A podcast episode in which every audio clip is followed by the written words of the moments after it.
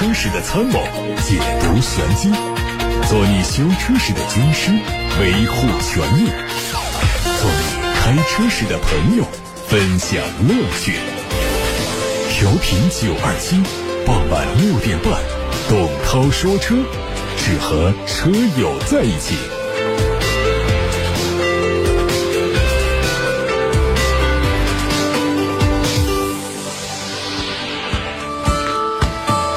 各位晚上好，我是董涛，欢迎来到今天的董涛说车时间。我们先关心的是今天的汽车新闻。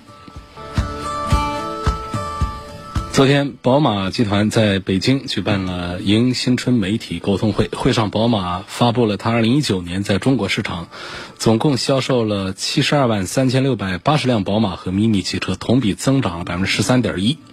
电动出行领域，宝马在中国交付了第五万辆新能源汽车。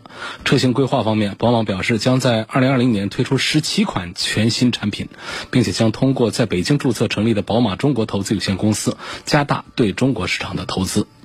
另外，宝马也将2020年定义为新能源车之年，截止到年底将会为中国消费者推出六款新能源汽车。在燃油车型规划方面，宝马表示，全新的 X5M、X6M 将在年中上市，还将推出全新 M5 和全新 M8 四门轿跑，但并没有发布公布时间。宝马还分享了 MINI 品牌本土化的最新进展。公司表示，它和长城汽车成立的合资企业光束汽车已经在2019年完成注册流程，在2019年12月30号获得了营业执照。2020年，光束汽车在江苏省张家港市的生产基地将开始破土动工，未来纯电动 MINI 汽车将在中国生产。据外媒报道。对于媒体称雷诺日产联盟正面临解体风险的报道，双方公司都做了反驳。随后，雷诺股价的下跌趋势有所缓和。元月十三号，雷诺的股价跌到六年来的最低点。投资人担心缺少戈恩之后，雷诺和日产之间长达二十年的成本分担联盟将会解体。当天还有报道说，日产高管正在就和雷诺分拆一事制定应急计划。这个消息加速了投资人对雷诺股份的抛售。元月十四号，日产的股份在东京也跌到了该公司八年半以来的最低点。除了雷诺和日产之外，该联盟还包括日本的三菱汽车集团。雷诺董事长对媒体表示：“这个联盟稳固稳健，一切都有可能，就是不会终结。”比亚迪官方日前宣布，前通用汽车中国 CEO 甘文卫出任比亚迪董事长高级顾问一职。为比亚迪集团的汽车业务提供顾问咨询服务，包括为汽车业务发展策略、运营策略、市场营销策略、品牌建设和销售服务体系提升等方面提供咨询和指导。公开资料显示，甘位是。澳大利亚人，一九七五年加入通用汽车公司，二零零五年五月一号起正式担任通用汽车中国有限公司总裁兼总经理，全面负责通用汽车在中国内地、台湾以及香港地区的业务运营。也就是在他的带领下，通用汽车在中国取得了骄人的成绩，特别是别克汽车，多款车型在国内的销售都遥遥领先，在受欢迎程度上曾经丝毫不输给大众和丰田。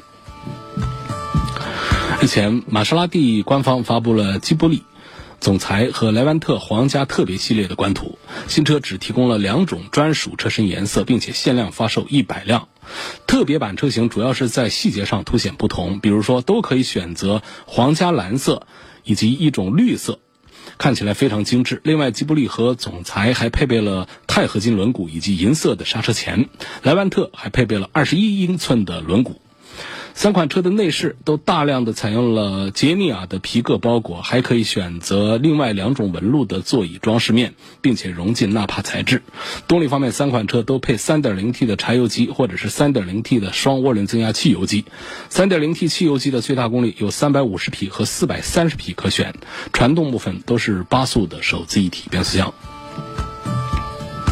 外媒说，日前起亚是对外发布了一项 S 计划，预计在2025年生产11款纯电动车，计划在2021年推出一款全系的纯电动车。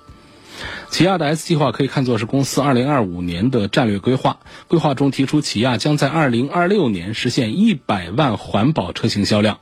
起亚还希望到2026年可以占有除了中国市场之外其他地区纯电动汽车市场份额的6.6%。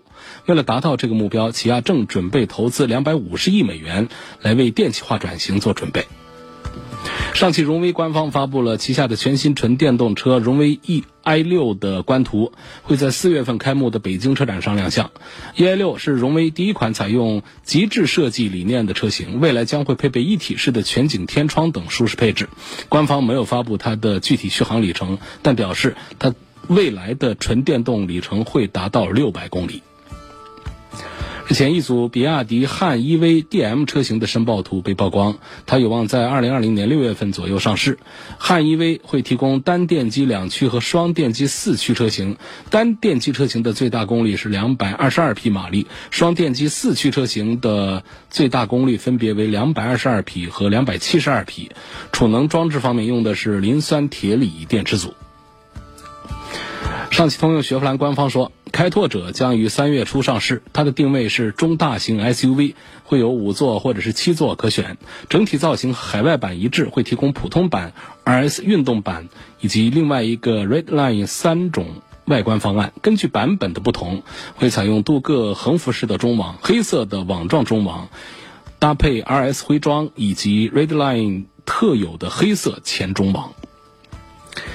在这次的美国 CES 展会上，索尼公司发布了一款纯电动概念车，这让业界一度猜测索尼会步入到整车制造的领域。然而，近期在接受外媒采访时说，这个项目的负责人表示，索尼不会成为汽车制造商，而是致力于成为汽车产业变革的推动者。这位负责人还对媒体说：“随着智能手机的推动，汽车正在朝着智能化的方向发展。索尼希望向业界展示公司在汽车智能化方面的贡献，包括驾驶技术以及车机娱乐系统。”今天先看来自八六八六六六六六的话题。李先生留言，他说：“我希望对比一下新的丰田荣放和二零一九款的荣放，谁更值得买？”我觉得新款的荣放实际上变化不是太大，就是它在主要的平台还有三大件上基本上都是延续老款，更多的是它的外观内饰上的一些变化。如果老款的这个优惠幅度大的话，我觉得其实讲性价比的话，还是这个一九款的要更划算一些。本质上它是没有带来多少变化的。陈先生说，驾驶感受方面评价一下大众的途安，呃，同价位的是否还有这个其他的车型可以？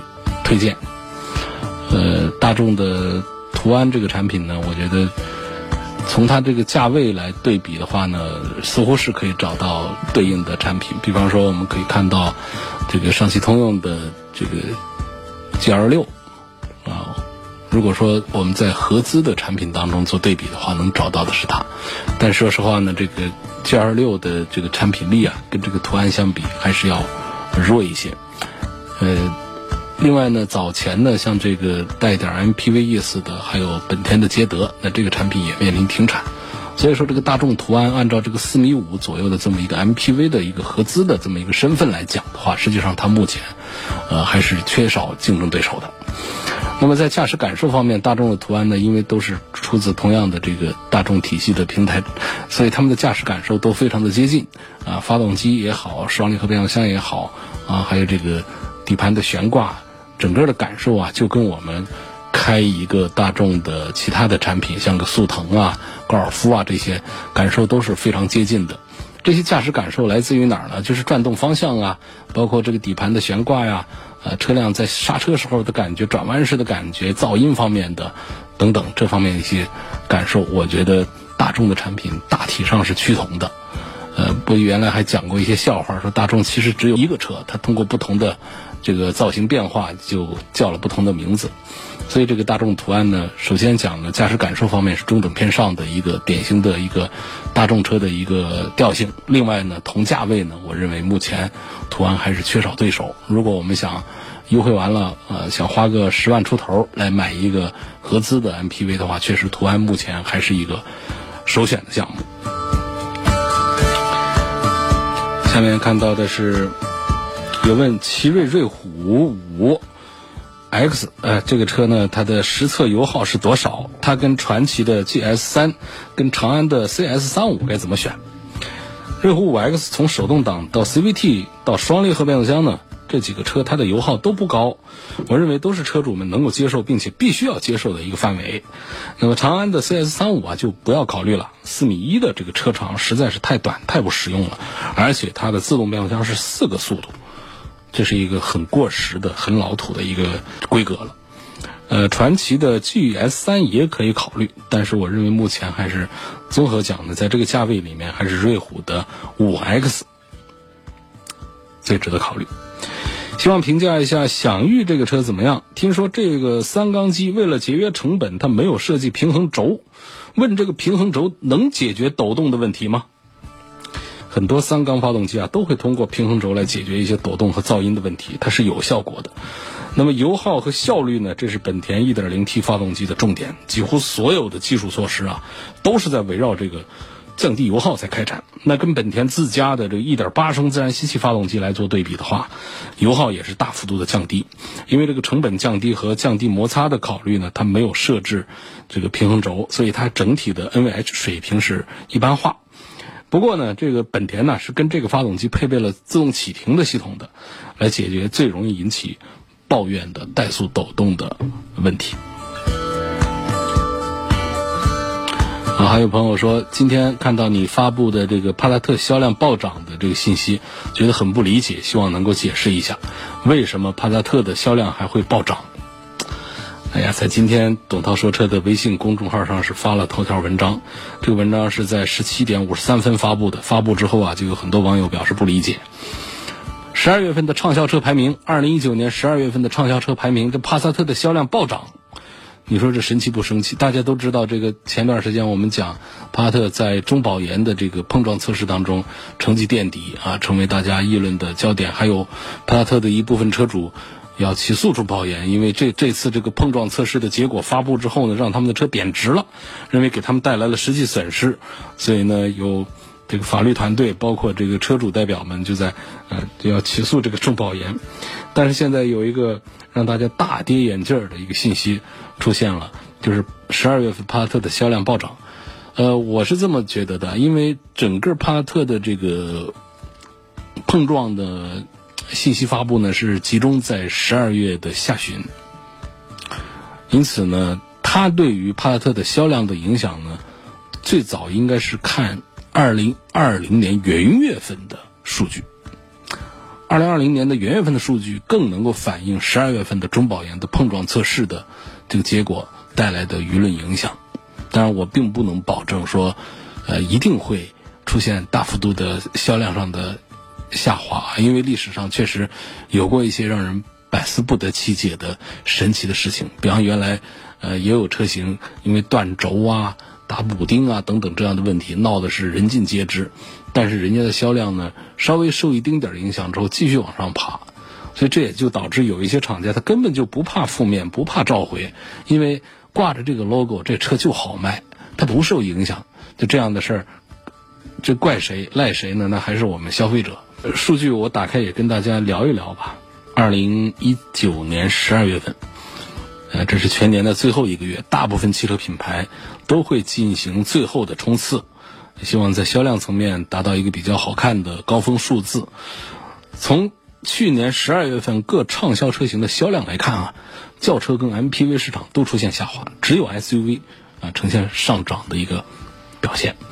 轿车十二月份卖的最好的还是轩逸啊，人一个月卖了六万多台。这太厉害了，朗逸排第二，呃，卖了这个五万台；速腾排第三，卖了三万九千台。后面还有宝来、卡罗拉、那帕萨特、桑塔纳，别的我们就不看了，我们就讲帕萨特。帕萨特在二零一九年十二月份还卖了两万七千多台车，那么这个数字在二零一八年的十二月份只有一万五千台，这同比涨幅有百分之八十一，怎么解释这个事儿？啊，你说这个轩逸，呃，反超朗逸成为单月的销量冠军，因为它有双车战略啊等等这样的，有六万的销量，这个就说说了啊。本田的雅阁和思域都出现同比的下滑，嗯，这个都不说了。但是这，你说这个碰撞成绩的舆论风波，根本就没有在十二月份的最后的两周里面影响到它的销量。十二月份它卖了两万七千台，环比增长了百分之七点八，同比增长了百分之八十一。这实在是让人觉得，呃，没有跟跟着舆情走啊，这个销量的走势没有跟着舆情来，所以我们呃继续关注。二零二零年元月份，看这个大众的帕萨特，上汽大众的帕萨特到底能卖多少台？大家记住，记住二零一九年十二月份的数字啊，很大的一个数字，两万七，记住两万七。我们看二零二零年的元月份，它是个多少啊？这很值得关注的一个信息点了。迈锐宝的 XL 是否值得买？如果买，什么配置最值得买？其实这也是一个很纠结的问题啊。这个 B 级轿车上用这 1.3T 的三缸机呢，似乎是没面子啊。2.0T 呢，又是配的口碑不大好的 9AT。如果要做取舍的话啊，我赞成选择低配 1.3T 配 CVT 的版本，实际动力不弱的。我昨天节目也讲。我们现在很多这个中型车上、中型轿车上，一都在配什么一点三 T、一点五 T，甚至有一点零 T。一点零 T 那肯定是只讲节油不讲快慢了。但是到了一点三 T、一点五 T 之后呢，百分之七八十的人都会觉得动力是满足的，是够用的。嗯，所以实际动力是不弱的。那么这个通用的三缸机呢，优势还不错，比这个九 AT 要更加的靠谱。有网友说，经常听涛哥说自动变速箱最好十万公里换油。我首先说一下，我没有经常说到自动变速箱多少公里换油，但是我说过。另外，也不会经常讲十万公里换油，因为各个厂家的不同的变速箱，它对换油周期都是有不同的要求的。有终身免维护不用换油的，当然这是号称啊。我认为呢，我们跑到个八九十万公里的车呢，还是得根据变速箱的这个状态呢，能换的就换一次。这个对车况是有好处的，所以这是有一些号称是终身免维护的，还有一些是十万公里、有八万公里的，还有说六万公里的，所以这个不能一刀切。那不同厂家生产的变速箱啊，它是有不同的呃换油的周期的说法的。他接着问说：“那么问题来了，手动变速箱呢？想知道我的五菱宏光多少公里换一次油？已经七万公里了，还有什么注意事项？手动变速箱也是一样的。”呃，相当多的，甚至更多的手动变速箱是宣称终身免维护，不用换油，只管跑。当然，我们都知道，变速箱里头一定是存在磨损的，啊，一定存在磨损。那么有磨损，那么油就会受污染。那除非这个油不起作用，油要起好的作用，我们要讲油的品质的话，那么累积到一定的公里数之后，尽管宣称不必换油的，我推荐呢。大公里数的，像十万公里左右的，还是要考虑一下是否换油了。所以你这个五菱宏光多少公里换一次油这个东西，我没有具体的掌握到这个变速箱的厂家的规定。呃，你可以找 4S 店来咨询一下。另外呢，就就记得我刚才说的一个总的一个窍门，就是变速箱总是有磨损的。大公里数的变速箱啊，要根据你的驾驶的这种感受，你来评估一下是否需要换一下。哪些情况下，比方说我们换挡出现生涩了，呃，手动挡、自动挡都会出这个情况啊。尤其像手动挡，你挂档的时候没有新车那么顺溜好挂了，包括噪音变大等等这样的一些情况，我们都应该考虑是不是变速箱里面的油液的品质出了问题。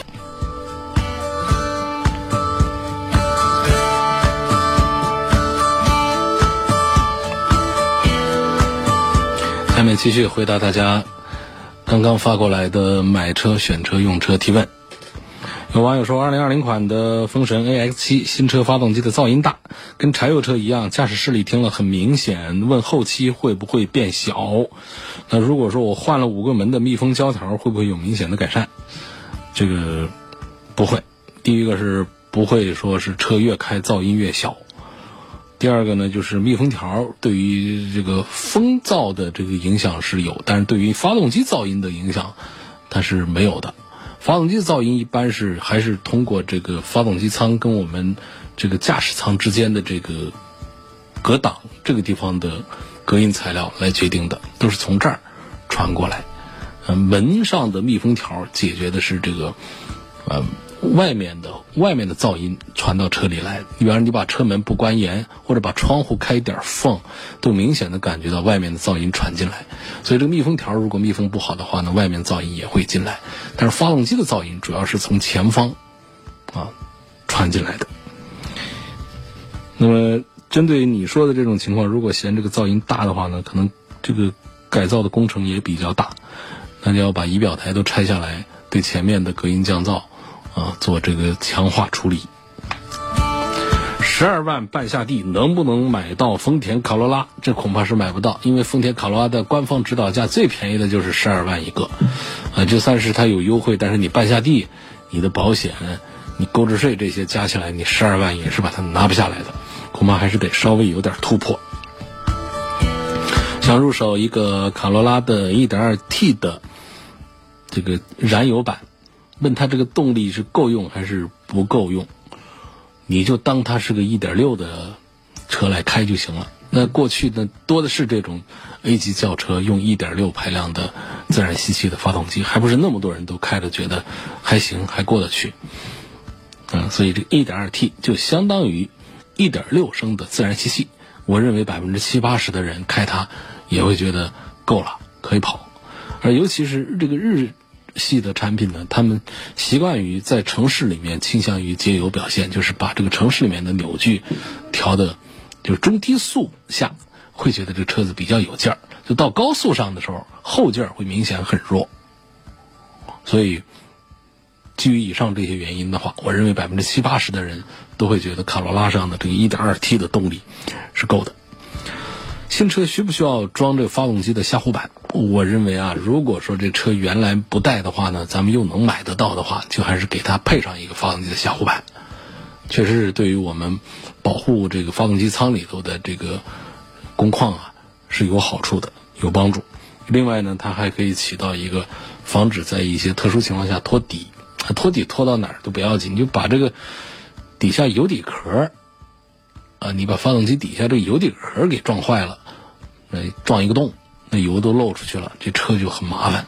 所以有一个下护板呢，它就可以有效的分解这种撞击的这个力度，呃，可以有效的保护我们发动机下面的这个油底壳。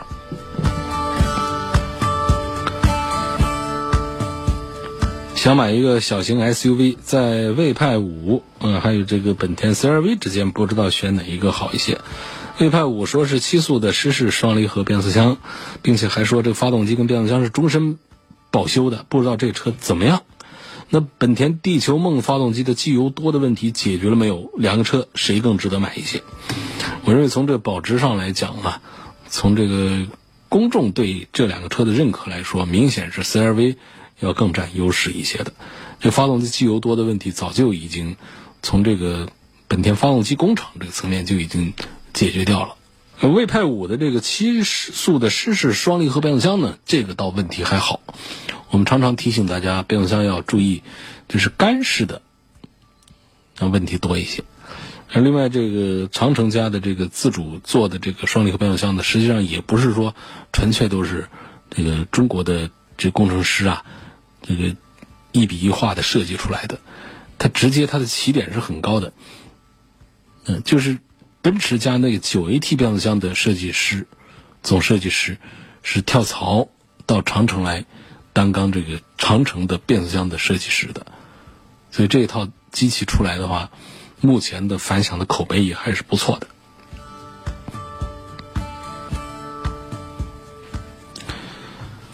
雅阁和 Inspire 是孪生兄弟车型，为什么中保研的测试结果不一样呢？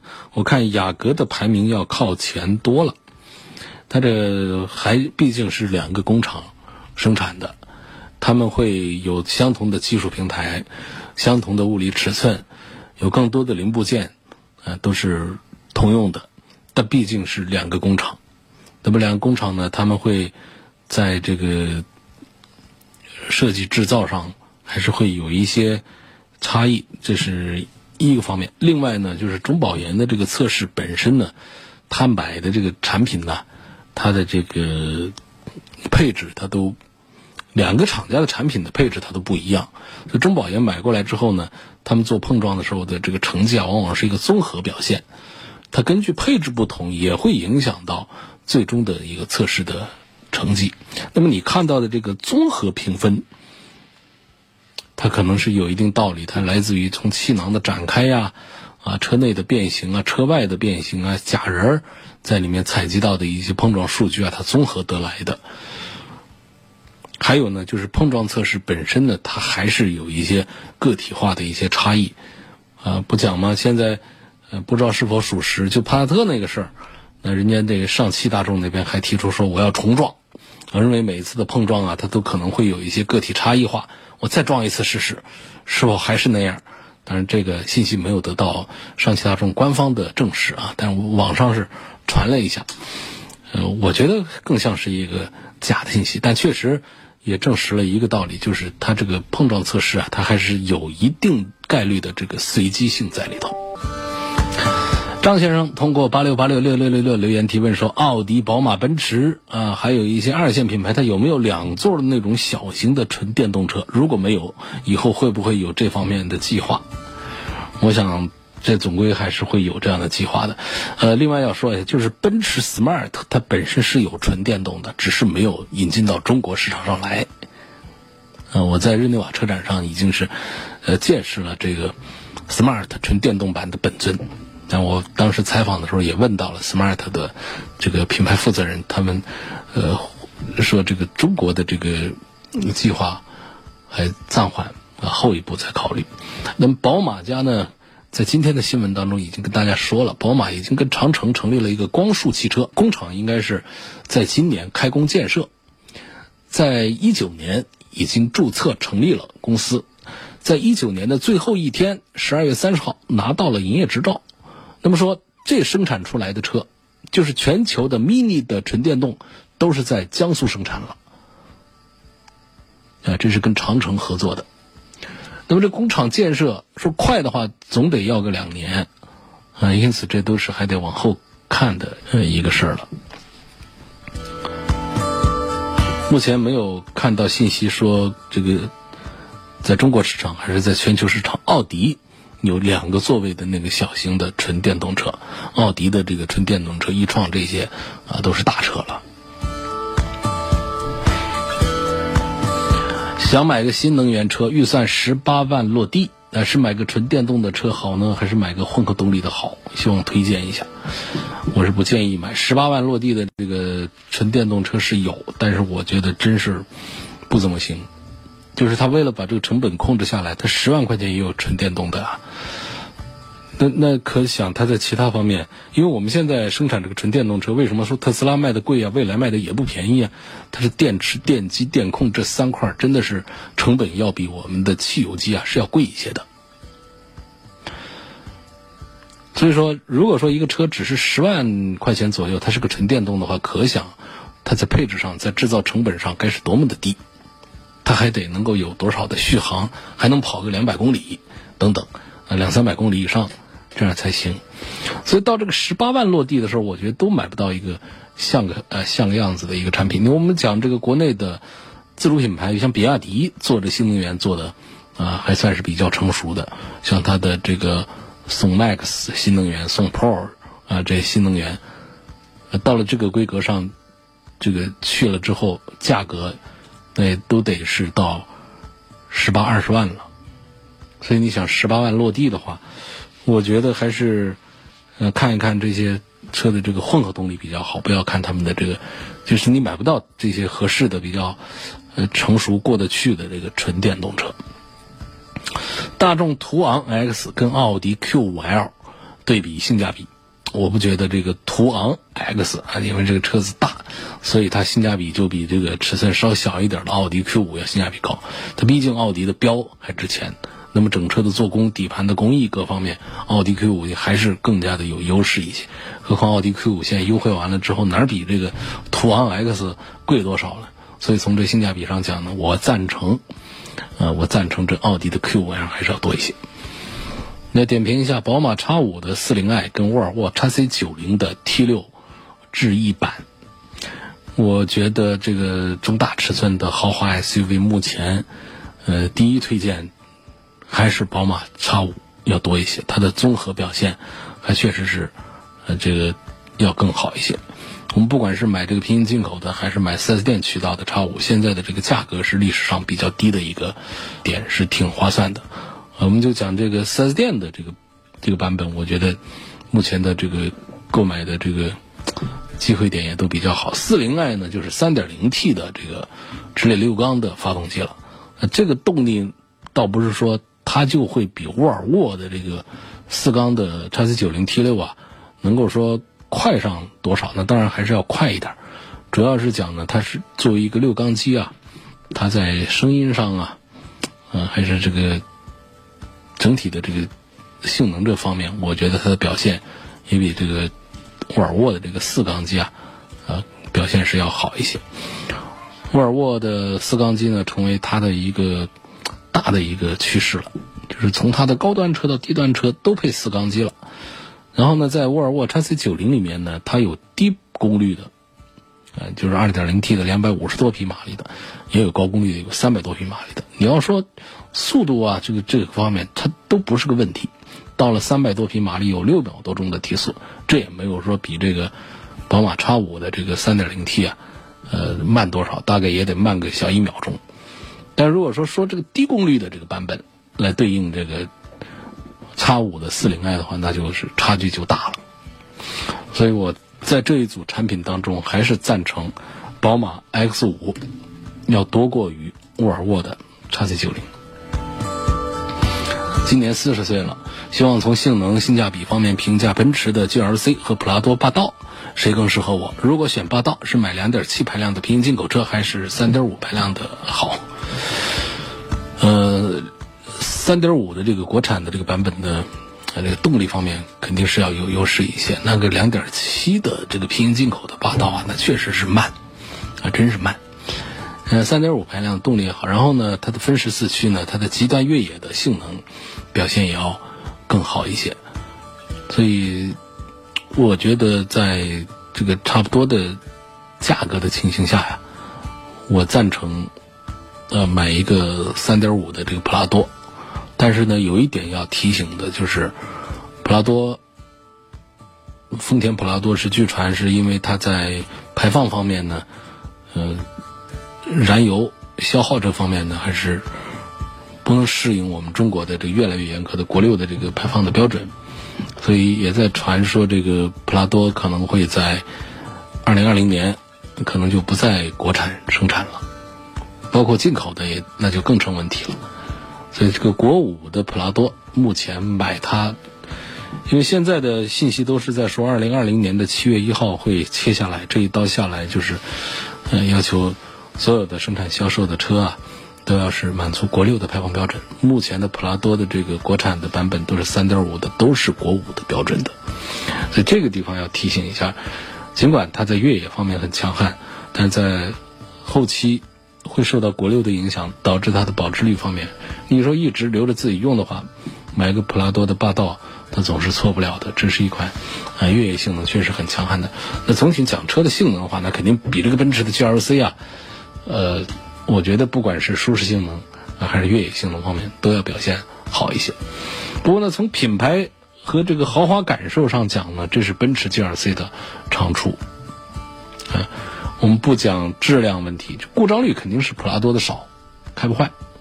第二个呢，就是后期的费用方面，普拉多是那显然是比这个奔驰的 GLC 要便宜很多，然后在性能方面也比它强一些。在价格相近的情况下，如果说自己长期开的话，我还是赞成这个普拉多霸道啊，但是你要把这个国五、国六的这个问题考虑进去的话，是否还是要慎重一下？那奔驰的 GLC 销量那么大，那么多人在喜欢它，哪怕我就买了一个标，我就买了它内饰看着舒服，这其实也是有道理的，也可以。实际上，这这番话呢，基本上也是对这个奔驰 GLC 啊没有太高的评价，就没有说这车就多好到哪儿去，不是。只是呢，在作为一个大众比较喜欢的一个豪华品牌，呃，一个尺寸还比较大、空间也比较实用的一个奔驰标，啊，这么一个车，我觉得你买它倒不是说这车就多么的那个。一个奔驰的标在这儿，整车的产品力还是有个基础的底线，还是在那儿的。只能说，你比方说像跟这个宝马的叉三呢这样的产品来综合对比的话，它的总体的素质还是要低一些。你说我要是跟一个普通一点的一个车型去做对比的话，那这个 G R C 还是明显的会有很多的自身的优势的。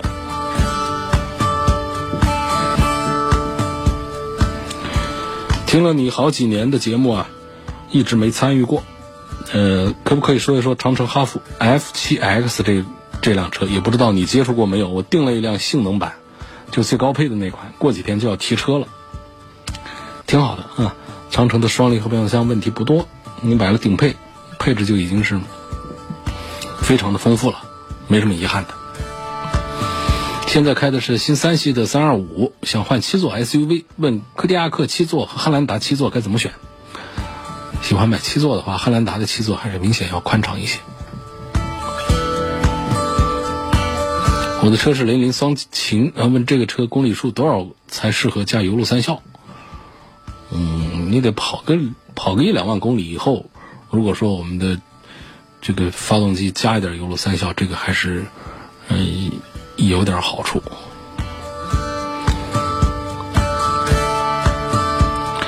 好今天就到这儿，感谢各位收听和参与晚上六点半钟到七点半钟直播的《董涛说车》。